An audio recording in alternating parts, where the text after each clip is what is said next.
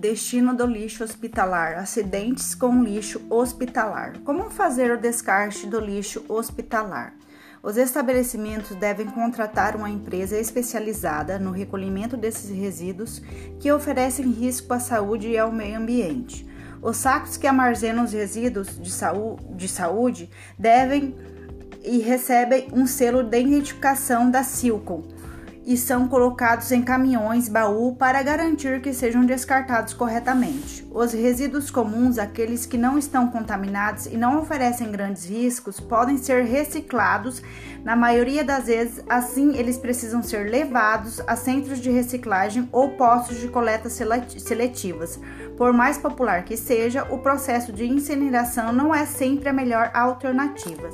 Os resíduos hospitalares devem ser devidamente separados, materiais especiais, gerais e infecciosos, e a Anvisa estabeleceu regras nacionais sobre acondicionamento e tratamento do lixo hospitalar. Essas regras vão desde a sua origem até o destino final, abrangendo aterramento, radiação e incineração.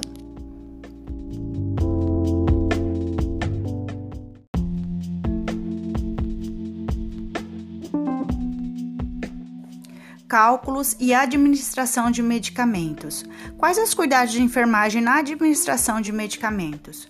No momento do preparo e administração de medicamentos, é importante que o enfermeiro fique atento e leve em consideração o conceito de nove certos: paciente certo, medicamento certo, via certa, hora certa, dose certa, registro certo, orientação certa, forma e apresentação certa, resposta certa. 14 dicas para o preparo e administração de medicamentos. 1. Conferir sempre a concordância dos cinco principais: paciente certo, conferir nome declarado pelo paciente com o nome da prescrição, etiqueta do medicamento, pulseira do paciente, nome escrito da cabeceira do leito e o segundo, dado de secagem, checagem de identificação como idade ou nome da mãe.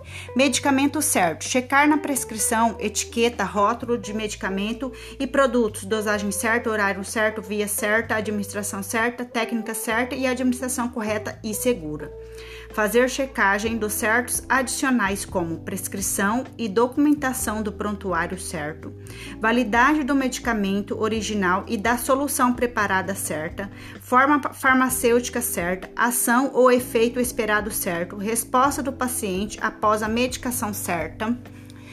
Utilizar asepsia do preparo de medicamentos de uso parental, aspire o conteúdo das ampolas imediatamente depois de abri-las. Cuidado para não tocar com a agulha em superfícies não estéreis. Manter a agulha protegida pela capa. Fazer asepsia adequada da pele no sítio da injeção. Estar sempre alerta tanto para registrar na papeleta alergias relatadas pelo paciente, quanto para não utilizar inadvertidamente medicamento aos quais o paciente seja declaradamente alérgico. Se o prontuário é eletrônico, o dado da alergia do paciente deve ser automaticamente impresso em todas as prescrições. Não utilizar soluções venosas que estejam turvas com corpo estranho, exceto quando a bula do produto informar que a turbação ou alteração notada é normal preparar os medicamentos de cada paciente separadamente e não administrar medicamento preparado por outros, exceto quando isso for essencial e tomados os cuidados adicionais permitentes. Atenção! A alta vigilância dupla checagem de doses, sobretudo nos medicamentos de alto risco ou com maior risco de incidências graves referindo-se aos cinco certos: paciente, remédio, dose, via e hora. Qualquer dúvida sobre a prescrição, preparo, administração ou sobre o medicamento deve esclare ser esclarecido antes da administração, com o enfermeiro, supervisor médico, prescritor ou farmacêutico responsável. Cuidado ao digitar o fluxos em bombas de infusão. Erros de decimais, exemplo, 175 ml hora em vez de 17,5 ml hora podem ser fatais para algumas drogas em infusão contínua e dificilmente ocorrerão no sistema de controle visual de gotejamento por gravidade. Informar e mostrar ao paciente que que droga vai administra administrar, o paciente frequentemente detecta, detecta quando a droga está errada por algum detalhe. Nunca ignorar o questionamento do paciente sobre o medicamento e se está correto. Na administração ambulatorial de medicamentos parentais, aguardar o tempo de observação necessário antes de, da alta do paciente. Não deixe no armário em outras medicações medicamentos que, se confundidos e administrados por engano, provocam grave dano ao paciente. Exemplo: cloreto de potássio concentrado, bloqueadores neuromusculares, barbitúricos ou sedativos patentes e etc. Medicamentos potencialmente perigosos e de alta vigilância devem ficar em local seguro e com etiqueta colorida padrão de alerta. Estabelecer protocolos de preparo e administração de medicamentos atualizados e repetir treinamento periodicamente, usando como meta o índice de número de erros por total de prescrições.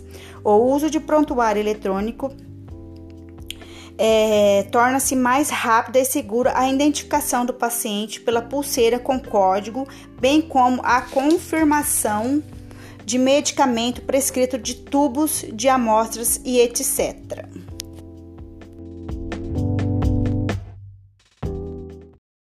O preparo e a administração de medicamentos é uma atividade realizada com frequência por enfermeiros e também com mais riscos em sua prática. Uma dose errada pode ser fatal.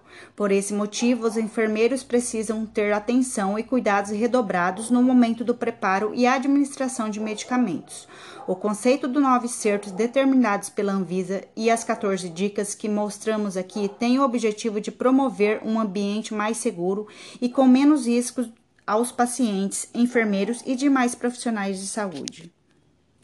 No cuidado diário dos pacientes, o cálculo de medicação e gotejamento é um dos procedimentos fundamentais para o sucesso do tratamento, contribuindo tanto para a recuperação do enfermo quanto para a prevenção de problemas.